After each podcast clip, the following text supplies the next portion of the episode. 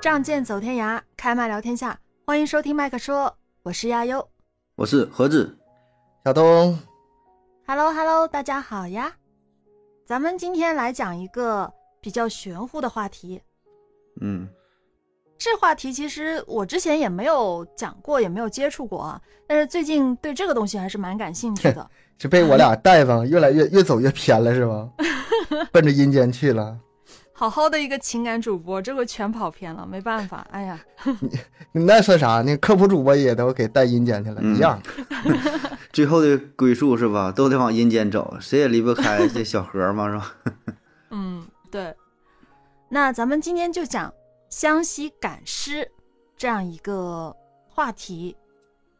这个东西啊，听起来就是挺玄乎的。对于相信科学的人来说，很多人觉得这根本就是迷信，或者就是骗人的把戏。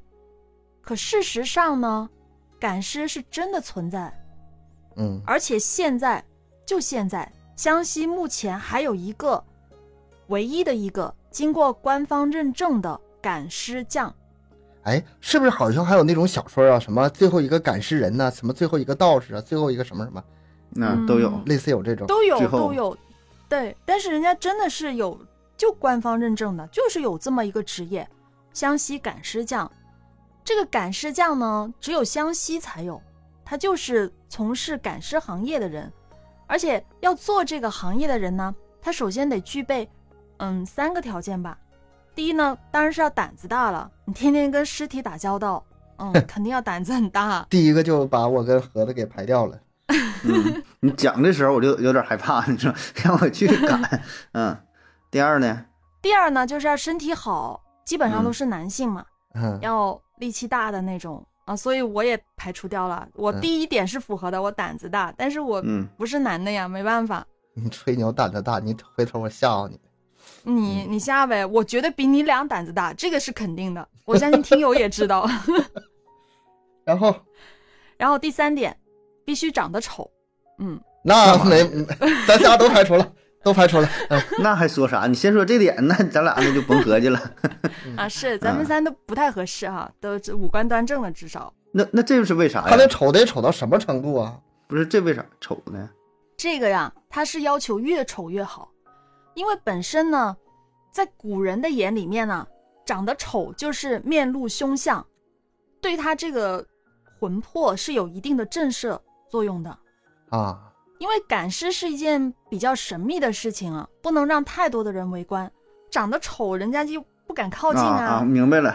你这要是黄晓明搁这儿一赶尸，大伙儿看，哎呀，过来合个影、拍个照是吧？你找签个名儿，你活儿没法干了是吗？长丑点儿。还有一个原因，就长得丑的人呢，一般都娶不上媳妇儿。嗯，就是很穷，啊那也我无路可走，又没媳妇儿，就是单身的。他这嗯个属于是这个行业内部自己给自己设了一个门槛儿，就故意这么说的，说长得丑才能干咱这一行，就没人跟他竞争了。就像嗯咱当主播说的，必须你得你得长得得特别胖啊，就是长得丑啊，特别不好才能当这个主播。其实咱主播里就长得漂亮的多的是了，是吧？但是这么一说，很多人哎呀，那我干不了主播了，就不跟你竞争了，是吧？就排除一部分人，是不是有点这个意思啊？对，嗯，有有点这个意思吧。我也觉得可能是头几任呐，他本身就丑，然后就嗯容不得后面长得比他漂亮 不，好意思了，不好意思，就以自己为啊蓝本啊，给自己设立一个标准。我是觉得最大的原因就是，可能有些男的就是比较穷，那就家里条件不是特别的好，然后又长得不是那么的好看，然后又娶不上媳妇儿，才会去选择做这个事儿吧。有家有室的人家也媳妇儿也不会让你做这个呀。嗯，咱们说了这么多哈，这个湘西赶尸匠人家是真的存在了，但是赶尸这个事儿其实，嗯，也没有想象中那么神秘。那咱们今天就来说一说这个到底是怎么样的一回事儿。嗯先来说一下这个赶尸文化的由来。在我们国家的文化当中啊，有一个文化叫做巫文化。嗯嗯赶尸呢，就是巫文化的一个部分。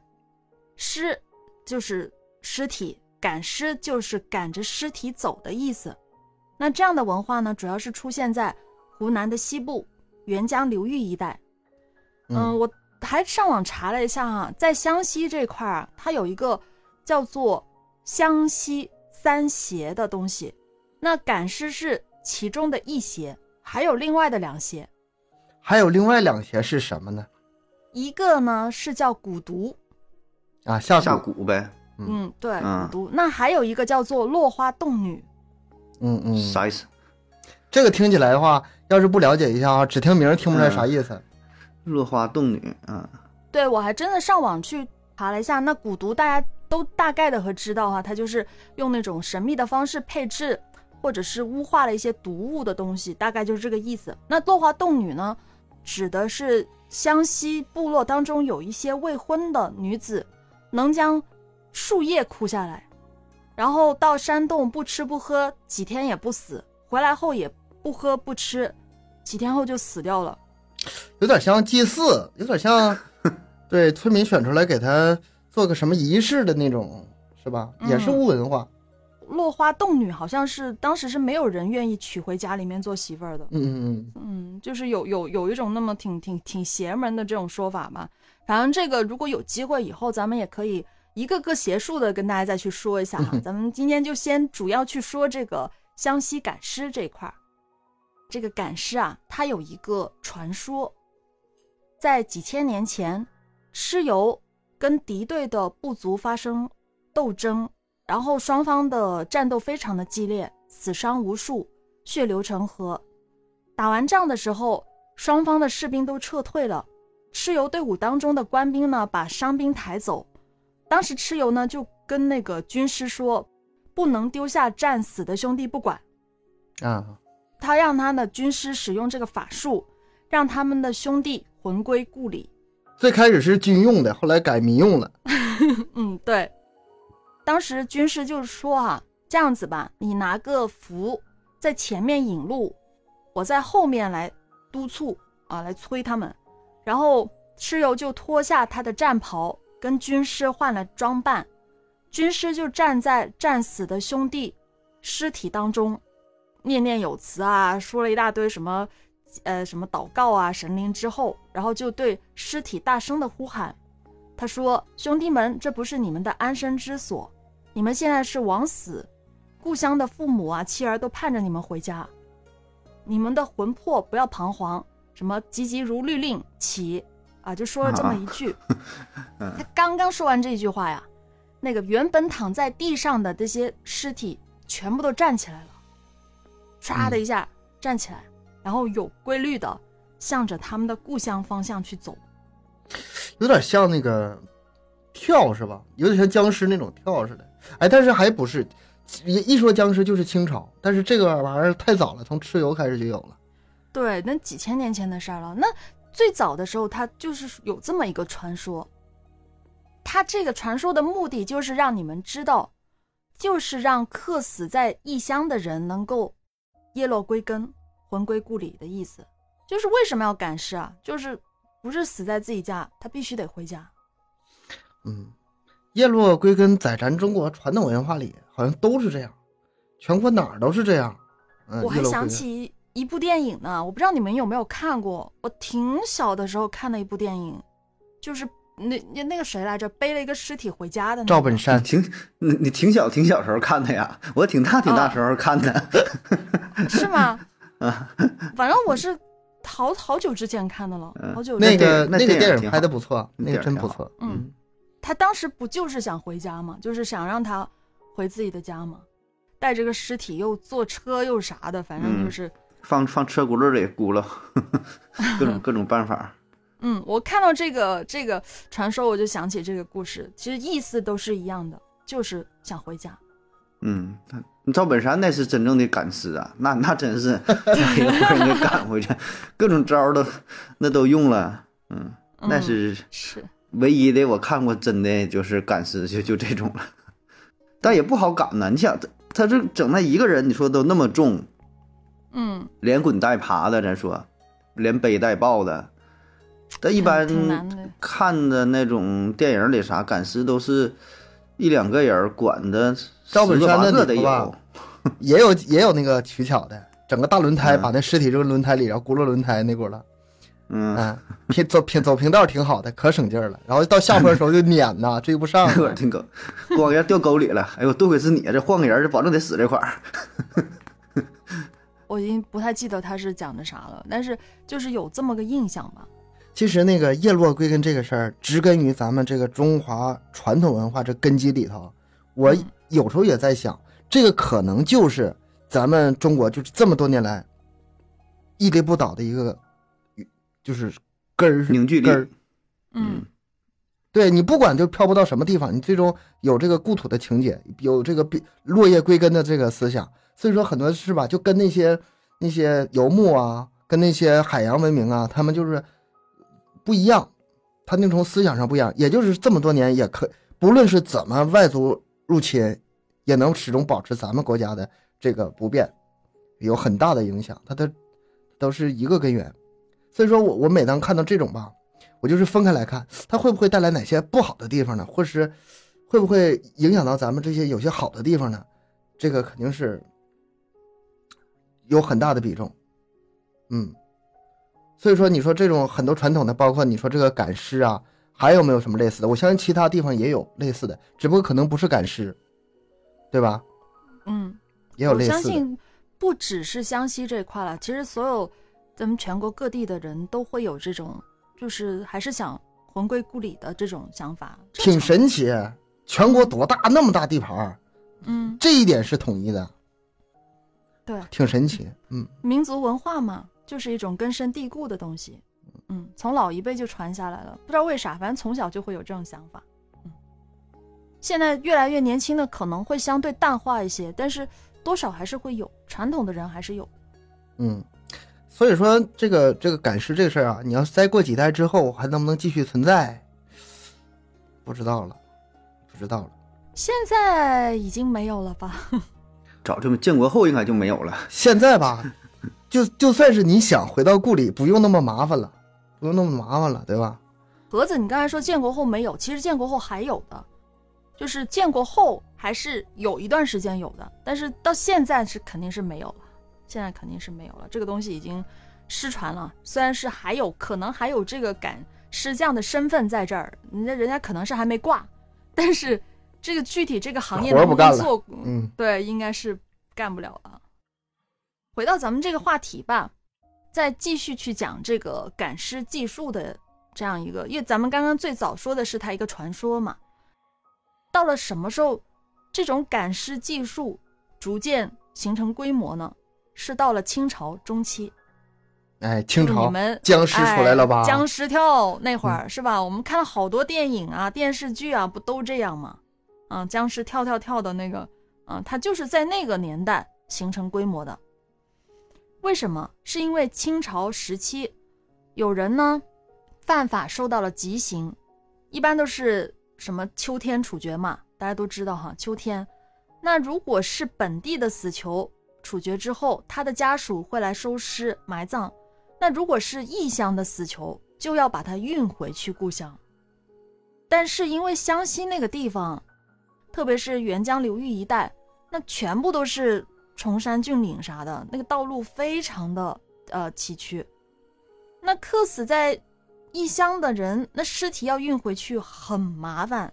嗯，嗯啊，那那活着你就回去呗，让他腿儿回去，腿儿回去，然后再再再宰了，那那那省省点事儿，啊，刽子手还得咋来着？就是跟他回去，跟着他回去，再把他出差呗砍了，是不是？砍砍完砍完了，他再回来。嗯，那那不太可能哈，因为那个时候按照传统的方式哈，四个人来抬尸体，四个人抬一个，啊，嗯。很贵呀，而且一天之后他的尸首可能就会腐化掉了。嗯。嗯，那你你说这意思应该是在当时全国都有这个运尸运尸体的这种操作，但是呢，嗯可能别地方都是平道，比较好运，整个马车一拉就拉走了，对对对对是吧？，是是，但是我觉得像你你要那么说的话，那就是清朝的那个呃法律特别严苛，就是经常大批的杀人。但是哪个个朝代都这样啊？就就我觉得地就地正法可能呗。我觉得还是那个什么，砍战嗯战争的影响可能更大，战争那可是大批大批的死人呐，而且战争都不是在一个地方，也都是到处流流窜，各种地方去做。战争也不是说，那你说历朝历代也都有啊，也都不少，一整屠城杀几十万的。不太懂我我也啊在想，会不会是当时湘西那块的地方，它首先它那个地方路行特别不好走，这是其中一点，特别不好走。他们有水路啊，有水有山，很麻烦。嗯所以呢，他们这边的话，就是要回自己家乡，就特别麻烦的一件事儿。这是第一点。第二点就是那边的人是不是会特别有那种一定要回到自己故乡去埋葬的那种情绪，那个情节会特别重。执念比其他地方更重。嗯，对，更重一些，会不会是这个样？然后一急眼，这运不回去，站起来都给我走回去。然后那行，那好吧，脾气也太大了，运也运不了，是吧？这上船这这什么马车拉也费劲，自己走吧。我我领你给你领道。嗯因为我查过，他们那边是有水路的，那个水路不就必须得上船嘛？但是撑船的人是很迷信的，撑船的人是不愿意那个不给你拉死掉的人的。嗯，大家都知道，撑船多少还是有点讲究的那种啊，就是不愿意拉死去的人，所以他就特别的麻烦。那只能是找这个运尸匠，啊，赶尸匠去帮忙运尸。啊，如果请赶尸匠的话呢，那个费用会相对少一点，而且他们有一种特别的技术，嗯，尸首在途中还不腐化，嗯，这是他们最厉害的一个点。防腐。嗯，所以就有了赶尸这个职业。这赶尸匠啊，跟一般人不一样，就平时你会觉得他可能就是农民，但嗯是，一接到这个赶尸业务的时候，他们就把自己呃这个打扮一番，嗯，打扮一番就去赶尸了啊，副业呗，啊、副业。可以这么说，可以这么说，因为就也不一定是天天都有活干，那平时也就是一个农民。嗯那如果人家来请他了，就说什么师傅，请你去走一回或走一脚，答应了之后，这个赶尸匠就会拿出一张特制的黄纸，这黄纸大家都见过，那僵尸贴头上那种啊，将这个死去的人的名字、出生年月、去世的年月、性别等等都写在这张黄纸上，然后画一张符，贴在这个黄纸上面。将这个黄纸放在自己的身上，那放嗯自己身上，不是你不是放那个，放那僵尸不是放是是啊，我是这样想的，他应该自己身上有一张，然后那个尸体身上有一张，不然你怎么啊。引路呢？你是个引路人啊，嗯，就是他们之间会有一些关联和牵扯。嗯，我我猜是这样小，红旗儿嘛，导游小红旗儿嘛，对，这边的这边的啊具体的说他这一年也接不了几单，一年。那腿儿的走，那还还赶那一大批人，一年接一两单就几个月过去了。这走的远呐，他那腿脚走的也不老快的，你想想，地形翻山也不好，越岭的。嗯，不好走。是，对，哎，传言哈，有传言，在抗战期间，重庆打同街一个住家的屋檐上，在门框上还贴着一张纸条，上面写着“代办运尸还乡啊，”，湘西的湘。小广告，嗯，抗战期间是具体什么时候也不知道哈，但是真的是那个时候就是有人有这种职业的，这个慢慢的，呃，就是有公路啊，有汽车啥的，有一些以前是撑船的人不愿意去搭这个尸体嘛，那现在慢慢的后面慢慢有了汽船这些之类的，他也愿意搭了啊，所以这个很多事情也就逐步淘汰了，这个肯定是慢慢会淘汰掉的。好了，我们再回到这个赶尸的原理这块儿。我们在很多的影视作品当中，因为我们没有办法在别的地方看见，那只能是在电视剧啊、电影啊这个东西去看。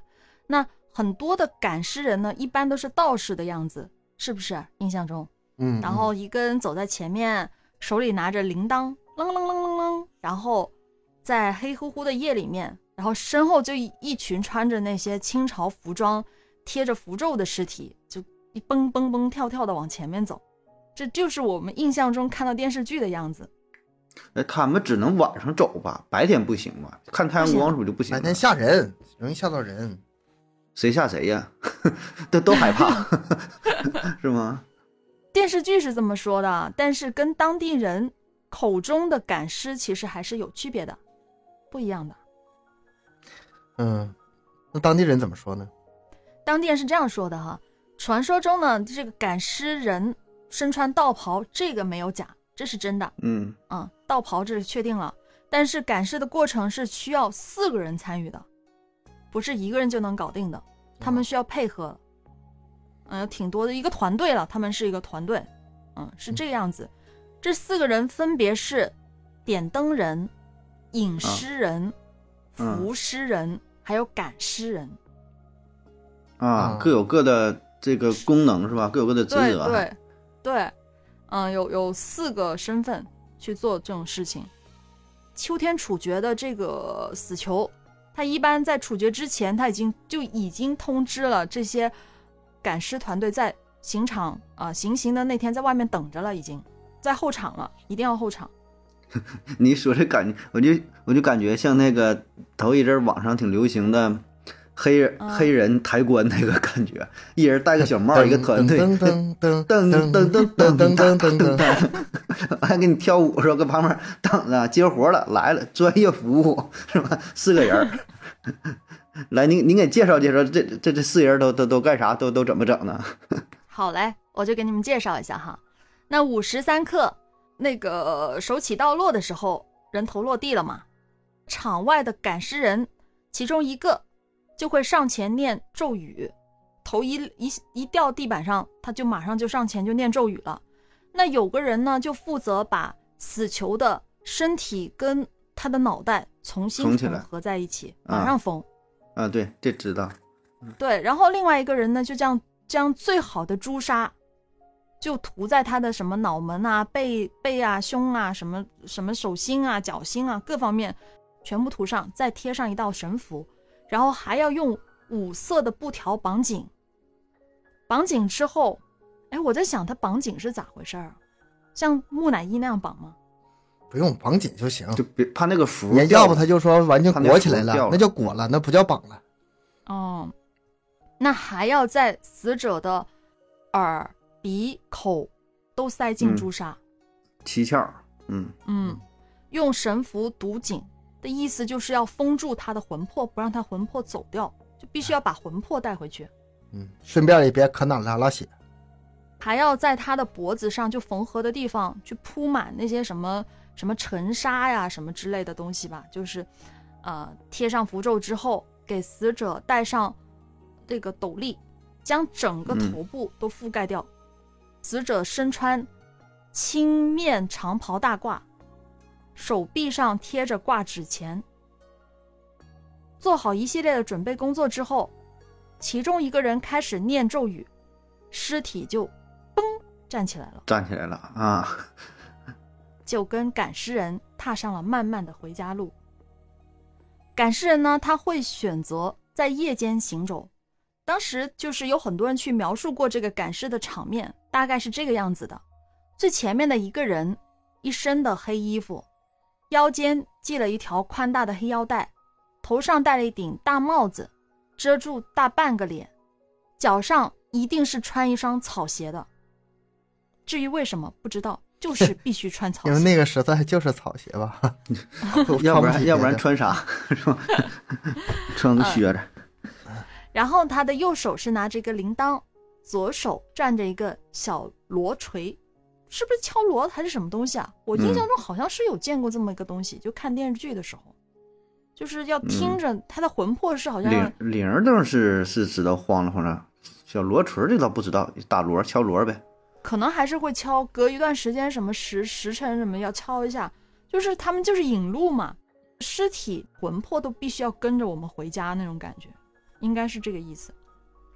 这个黑衣人呢，他身后就跟着一队阴气沉沉的人，那些人全部都是宽大的黑袍，戴着那种帽子，特别长的那种高筒帽，然后是挡住脸的，额头上压一张奇怪符号的黄纸。啊，机械的迈着双脚前行。如果尸体的数量过多，赶尸人呢就会用一根绳索把它们连起来，或者用一根细长的竹篙从尸首的双臂下面穿起来，就把那些哎哦，架上了我知道他们那个手为什么全部都是这样伸直的了，嗯他们其实就是架着的，是不是？啊，里边穿个竹竿嘛，对，全部穿着个竹竿，然后就控制这个尸体前进的方向和速度。路上是遇到这个有坡的话，那尸体就很难往前面走啊，它只能是一个个背上去的。他们呢，往往也会选择在晚上行走。相信那个地方是有赶尸店的，嗯，像驿站似的呗。对，人家就是专门收，就是赶尸人去那住的。白天他们嗯就在赶尸店里休息，所以他那些赶尸店是基本上都是在那个山里面，常年不关门，然后尸体到了店里面就放在门板后面，很神奇的。他们说哈，那个赶尸人当中有一个叫老司的人，就是专门练咒语的那个叫老司，呃司机老的司，对我们东北这么叫，老司好，老司 人家是嗯司机的司，老司。啊，老司机了，就是负责开车的，负责这个驾驶的呗。没毛病啊。他是负责念咒语的。嗯，这个人呢，他一到这个赶尸店的时候，他就会念个咒语，这个尸体就很神奇的，全部靠墙唰站一排。倒车请注意，倒车请注意，往往左打，往左打啊，靠墙休息了。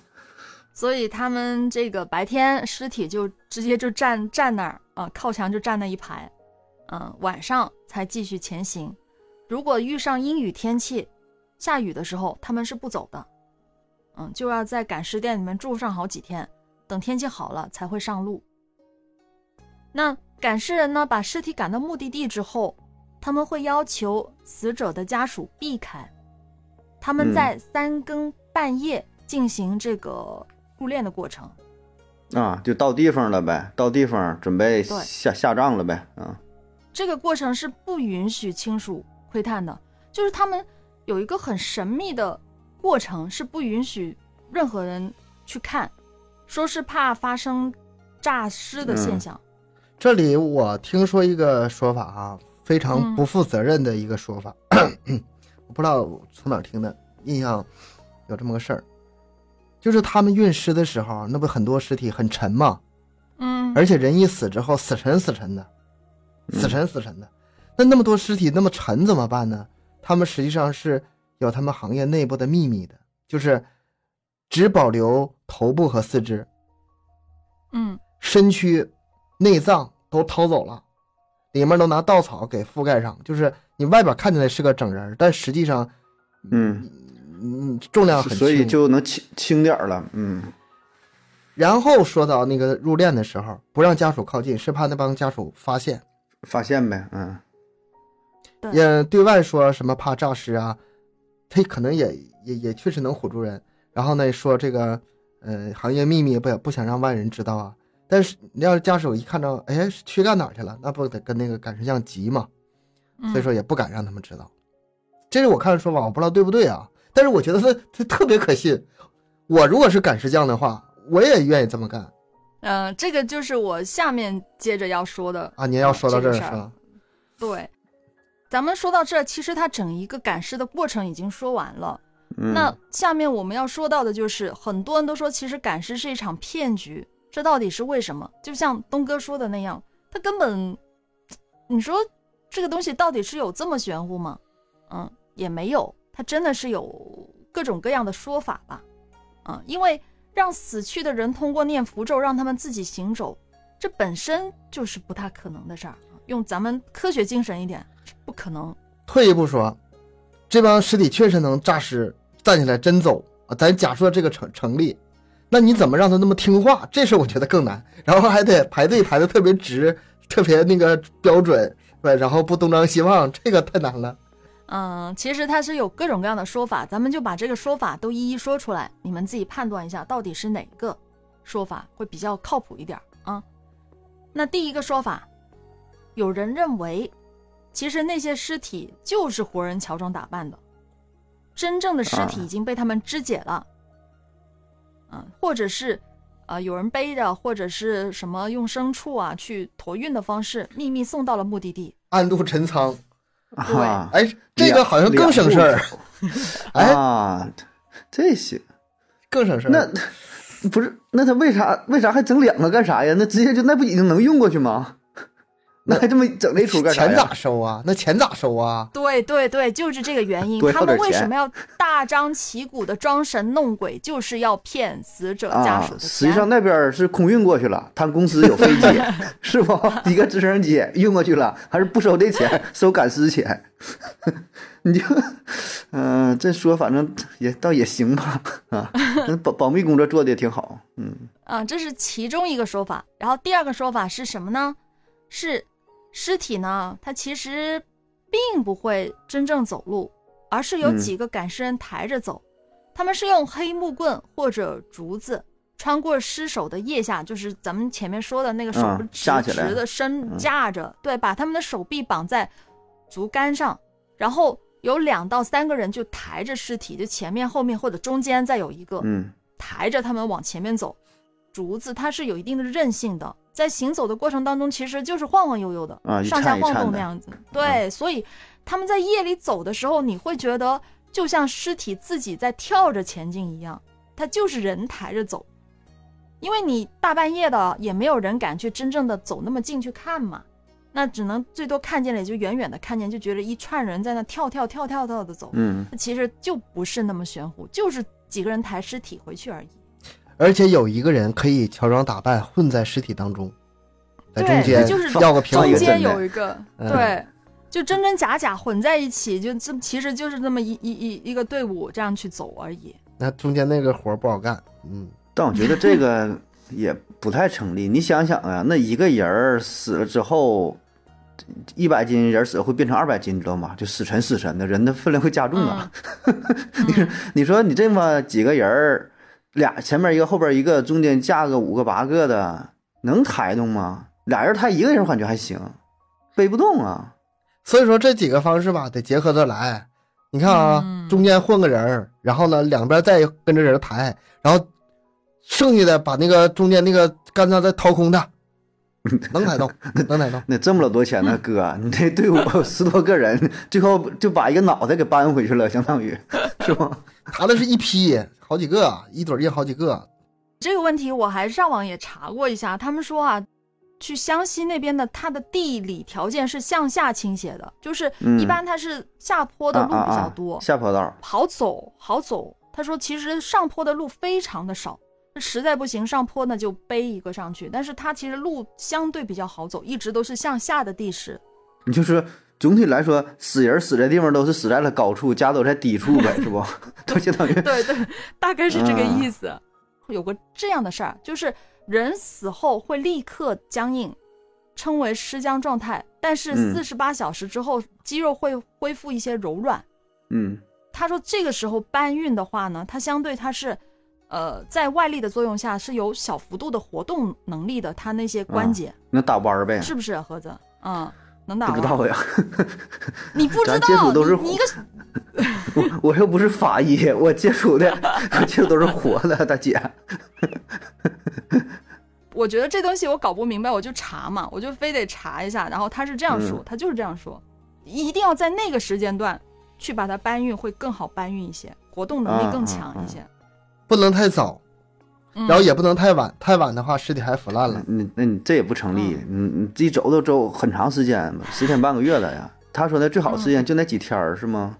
对，那几天应该是最好但。是尸体腐烂几天就够了，不用那么长时间。尤其是你要是特别湿润，然后温度又比较高的话，相信的地方应该不不是，他不那啥嘛，他不秋天秋天奔展的话，一般 就是冬天，干燥，干燥。对 还有，秋天儿比较天儿比较冷时候，对吧？那大三伏天、走一天臭了，我觉得湘西他们那些赶尸匠最厉害的地方，并不是赶尸，最嗯厉害的地方应该是他们的防腐工作，嗯，嗯，对尸体进行了防腐处理，这个是人家是真懂。嗯是真的懂。他们说哈、在那边他们是有一种那个地方不是崇山峻岭吗？有很多的什么草药之类的。啊，对啊对，有那些，嗯他们说其中有一项就是对尸体做呃去水的处理之后，进行什么草药的蒸熏之类的。木木乃伊嘛，对对，然后尸体就可以长时间的不腐烂。这人家就是有这样一个技术是掌握在手里面的，这个才是他们最值钱的地方，我觉得嗯，嗯，这个我相信倒是有，这个倒是能有是吧，是？这嗯这这应该能风干之后了，用用一些什么草药多保存几天，这个都有。特别是湘西那地方，还有像那个云南、四川啊，他们那边儿，嗯，少数民族比较多，然后都有一些什么自己的这种配方什么的，采一些草药，我觉得这个倒是成立。起码说不让它味儿那么大呗，他用一些香料什么也行，遮着这个味儿，这倒是成立，我觉得。嗯，那还有一种说法啦，就是东哥你刚才说的那个，就是嗯在运尸体的过程当中，就先把尸体给肢解了，他们只运送头和四肢。嗯，这样的话，连防腐的问题好也好解决了，好解决多了。对，也得防腐，但是相对而言就好解决一些。其实尸体的身体它就是这个用呃稻草人儿这个对，就是草 嗯扎出来的嗯，所以他们就是用稻草制造一个躯干，然后穿个挺大个衣服啊，也看不出来。嗯根本看不见。你到了真正到了地方之后，你再把这个东西全部缝合穿好，这样就躺在棺材里面。呃，那个死者家属一看，那也只能看看脸啊、手啊、脚啊之类的，是吧？别的地方你也看不着，你一般也不会伸手去摸哈、这个也不允许，他们也不允许你这样子，嗯所以就就应该也嗯能混过去吧，大概是这个意思。我觉得这个还是很靠谱的这种说法，它最可行啊，多可行啊！还有一种说法，这种说嗯法就是、我也不知道是是什么呢。他说，其实赶尸啊，就是一种黑帮的走私活动。嗯啊，藏毒，那那那那是古代的事儿啊，清朝，清朝鸦片，也有可能，他可能是不同时代不一样。最开始的时候，可能就是人家老老实实赶尸，后来嫌嗯累了吧，那就那个咱改进一下吧，是吧？然后最后改进改进改进改进，然后把四肢也肢解了，再改进再改进，改空运了，再改进改进，别浪费了，运个运个这这个只瞎说啊，我没有任何依据啊，我没有任何依据。这有可能。他那个以前那种走私盐嘛，不就有嘛？盐官盐，啊，嗯，哦然后就走私点东西什么，也有可能，或者是一些那种押标的，是不是有啊？镖局啊，呃，标就是局还得对呀、哦你你一些贵重的物品呐、什么翡翠、白菜、什么黄金啥的，是吧？你押镖很危险，你直接用这种方式一走的话，基本谁也不会靠近。你带点什么东西，我估计也有可能，就理论上这些也都都是都都有可能，对吧？这个是，而且这里还有真假的问题想呗。嗯可能有一些人是真的赶尸，有的他就装成赶尸的。哎对，对，也就是说真真假假的，很多种说法，有些说法可能来源他就来源是假的那个赶尸身上的。嗯，人家真的赶尸可能根本没有这么深，甚至说可能就是两两三个人给他背回去的，对吧？说的这些哎都是假的赶尸，又是蹦啊，又跳啊，然后去哪又休息啊，对吧？这就是给给给这些。但我觉得你把这事儿渲染的越可怕，它越好，他就他这个工作好做呀，好开展呐。我运尸过程中没有任何人打扰，还躲着我走，我求之不得的呀。除了野狗，我需要那个打一打，人不敢靠近。不不不，狗这个事儿哈，他们那边很奇怪，他们那边就是知道有这种习俗，只要家里有养狗的，一嗯，看到有赶尸队，马上就把狗给拴起来了，就绝对不会让狗出去的，对呀、这不就是吗？他就是怕发现嘛。嗯，狗都避开，特别玄乎。他们那边可能就真的是有这种文化在这儿吧。嗯，咱们前面说了那么多哈，到底湘西赶尸是不是真的存在啊？真真假假吧？存在肯定是存在，就是具体嗯是到什么程度而已。这个东西肯定是存在。啊，然后他们这边呢还有一个规矩，叫做三敢三不敢，有规矩的，这不是啥活都接的，你这挑的。嗯嗯，那什么呢？被雷劈的不赶，嗯被雷劈过的尸体不敢。就是啊上天那个惩罚的东西，啊我们不敢插手。嗯嗯，投河上吊者不敢。投河嗯上吊，就自己想死死呗，不是就自己心意已跳，河的水泡过的尸体不敢。真不好赶。上吊的那个头，那那那种尸体也不敢。还有病死的尸体也不敢。那这玩意儿病死的，那这完了。病死，对，啊，病病死的都不都不敢。他病死可能是那样，可能那时候瘟疫比较多，那个时候最好的应该是就地火化处理。你说怕传染是吧？对啊，怕瘟疫扩散。这三种人是在赶尸人的眼里都是不孝不仁之人，这个嗯魂魄就已经被勾去了，啊，不在的了。明白了，他没有魂儿，他那个生病死了，那魂儿被那个阎王爷给带走了。你赶你的尸体不得是有魂魄吗？要才能走。你没有魂儿的话，那行尸走肉他走不了，他就是必须得有那个魂儿才行。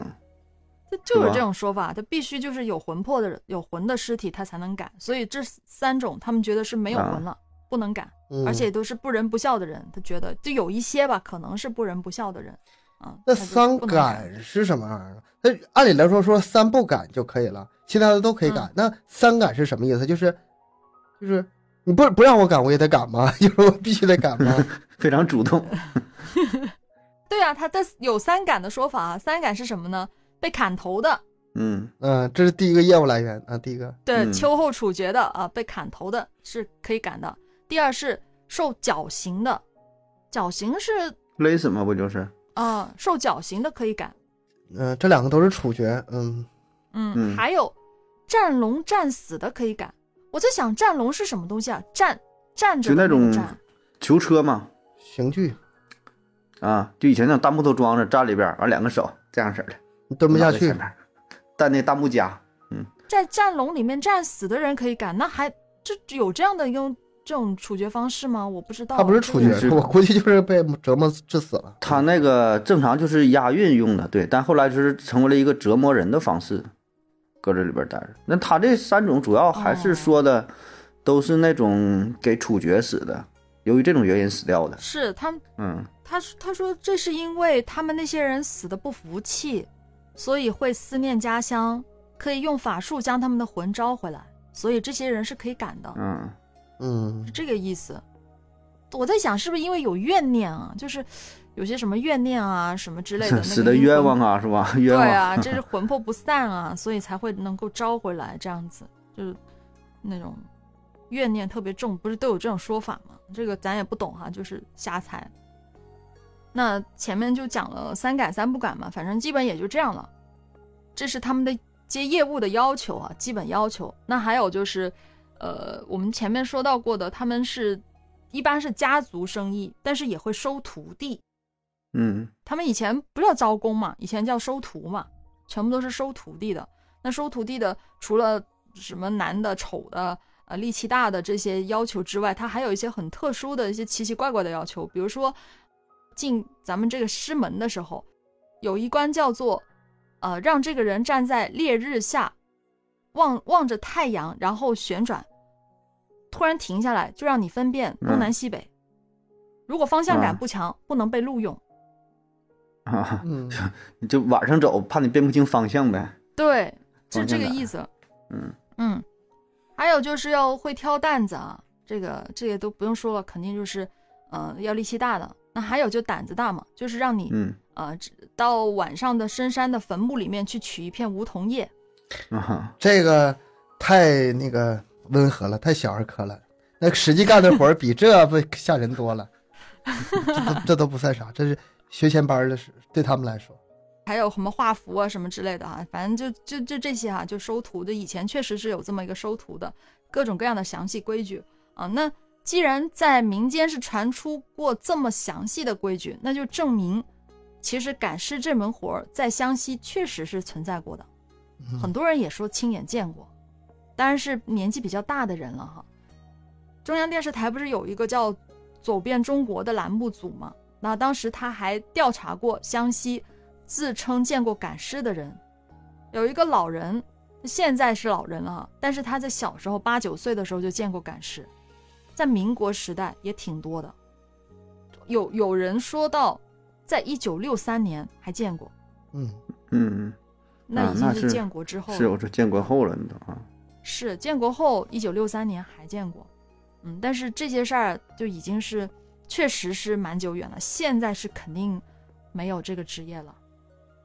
为了再查是不是有更多的目击者去见过这个赶尸的事儿，我在网上查了一个，是在一九五零年是解放军叔叔见过的赶尸。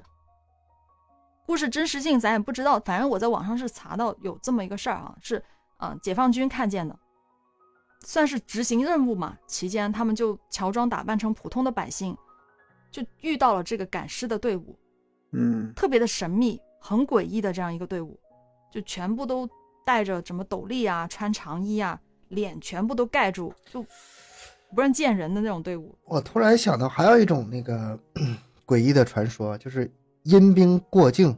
啊嗯，阴兵过，境就是在嗯很阴森的情况下，好像是一个部队，这个部队好像是已经死了多久，然后很多的人马突突呼啦过，这里面可能他们描述的时候有夸张的成分，但是嗯，是不是跟这种他有这个，有的时候是一回事呢？可能有人就在那呼哧哈的在那后面累得气喘吁吁，在那赶尸的，然后这有人吓得不行了，哎呀，阴兵过境了，有没有这种可能呢？有有可能。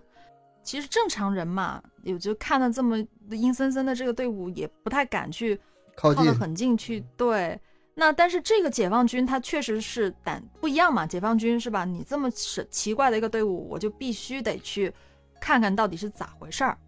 一开始他们也没有接触，到店的时候他们去去问店家，店家说他们就是赶尸队，啊、店老板说这种事儿很常见，就是赶尸队。当时解放军第一次听说这个事儿哈，觉得怎么可能呢？前面有一个鸣锣的，后面全是尸体，不可能啊！第二天继续跟，啊，又跟了一天，后面他们觉得不行了，我得去问一下，到底是不是这样一回事儿。解放军就直接去找这个赶尸人，那个领头的那个，去表明自己的身份。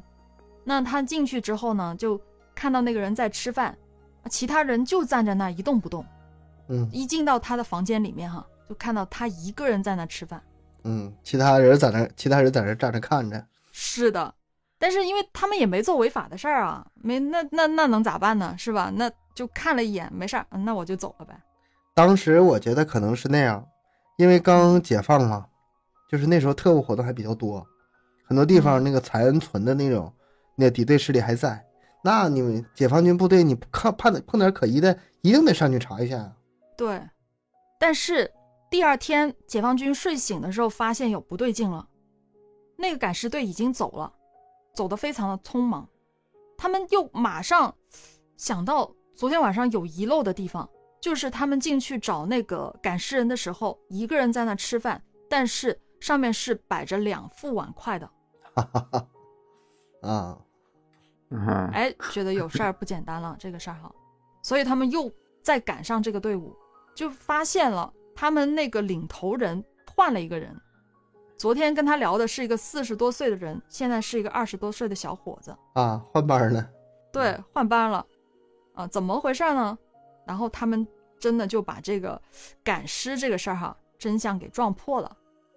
当地人以为就一个赶尸人，但其实并不是，他们就是一前一后，前一个后一个，中间穿竹子，挂着他们走。那你说那个要是四个人的话，那那可能是又后期了，还是怎么的？都不同的时时时间段，不同的派别。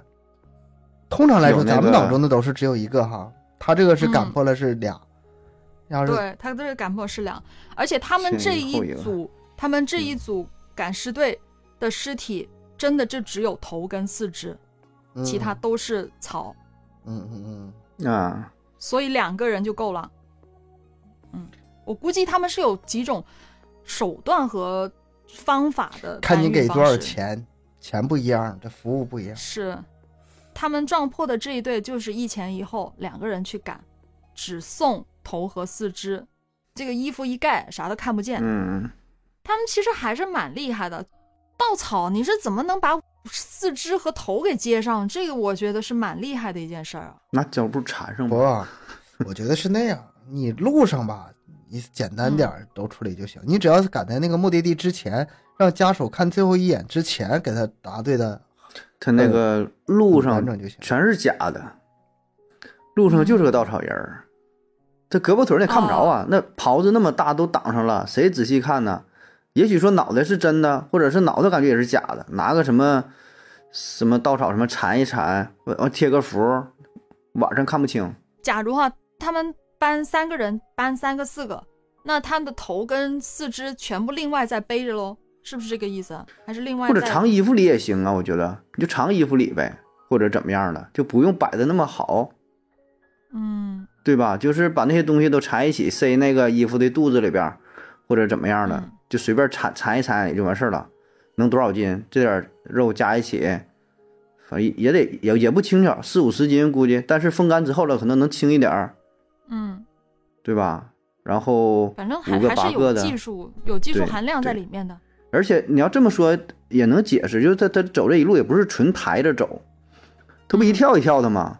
往前走一下，他是落下地，就相对来说还能轻松点儿。不是你纯抬一个东西 一直这个状态不离地的，他脚离地了，就是哎借点劲儿还能轻松点儿。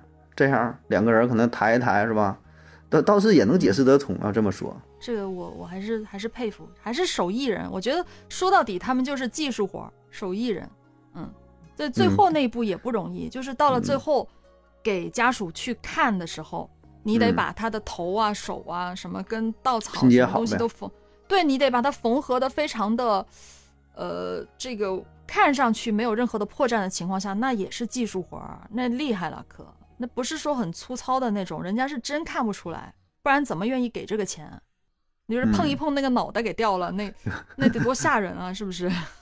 对，要求是挺高，你又得有胆量，又得有技术，然后呢还挺辛，还得付出辛苦，是吧？是这真的是，呃，辛苦钱，辛苦钱不容易，挺挺不好挣的啊。但也是赶尸人存在那么久的原因吧，人家确实就是一门技术。哎，我觉得他们把这个行业弄得神秘一些也，也是挺挺有远见的。他不弄得那么神秘的话，可能早就曝光了，就是可能早就被人知道了真嗯相，他们就没法做了。那就不存在了，那就。是，但当然现在是不存在了，不存在这个事儿了。但是至少你像最早刚才说过，一九六六三年、六几年还有人见过呢，那也挺厉害了。建国之后都还还能有这个事儿存在，是吧？嗯，那还是挺厉害。毕竟有需求才会有这个职业嘛。嗯这个虽然说科学的尽头是神学，但是我觉得现在这么一说，其实这个事儿也没多神秘。你可真敢说呀！科学的尽头是神学。不是有人是这样说的吗？科学的尽头是神学，真的是有这么一个说法。行，行，就这样吧。那咱们今天节目就到这儿了哈。嗯，那大家也就了解了这个呃湘西赶尸的这样一个原理了。那感谢各位的收听，欢迎大家多多留言、分享、点赞。节目更新时间三七二十一，加听友群联系主播，商务合作可以关注我们的微信公众号麦克说 plus。下期见，拜拜。拜拜。拜拜。